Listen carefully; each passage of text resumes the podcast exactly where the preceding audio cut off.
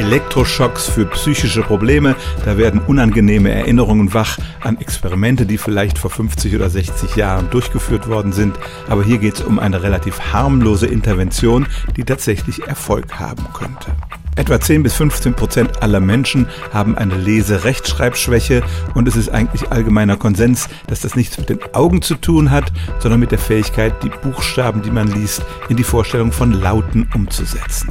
Man hat auch bei Betroffenen gefunden, dass bei denen gewisse Oszillationen im Gehirn im Frequenzbereich von etwa 30 Hertz in der Hirnregion gestört sind, die akustische Signale verarbeitet.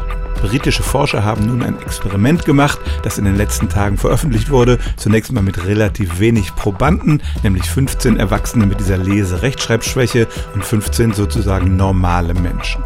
Man hat den Elektroden auf den Schädel gepappt und dann das Gehirn mit sanften Strömen zu Schwingungen angeregt, also keine Elektroschocks, sondern eine Elektrostimulation. Und tatsächlich bei denen, die Schwierigkeiten mit dem Lesen hatten, verbesserte sich die Leseleistung sofort. Sie konnten zwar nicht schneller lesen, aber sie konnten das Gelesene besser verstehen. Bei den anderen änderte sich nicht viel, bei manchen wirkte das sogar eher irritierend. Wenn man die Elektroden wieder abnahm, war nach kurzer Zeit der Effekt weg.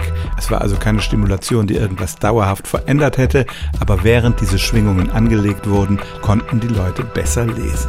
Ich habe keine Ahnung, ob das jetzt zu irgendeiner Form von Therapie führen kann, aber es zeigt, dass wir mit einer leichten Stimulation unseres Gehirns durch elektrische Schwingungen die Leseleistung von Menschen mit einer Leseschwäche verbessern können.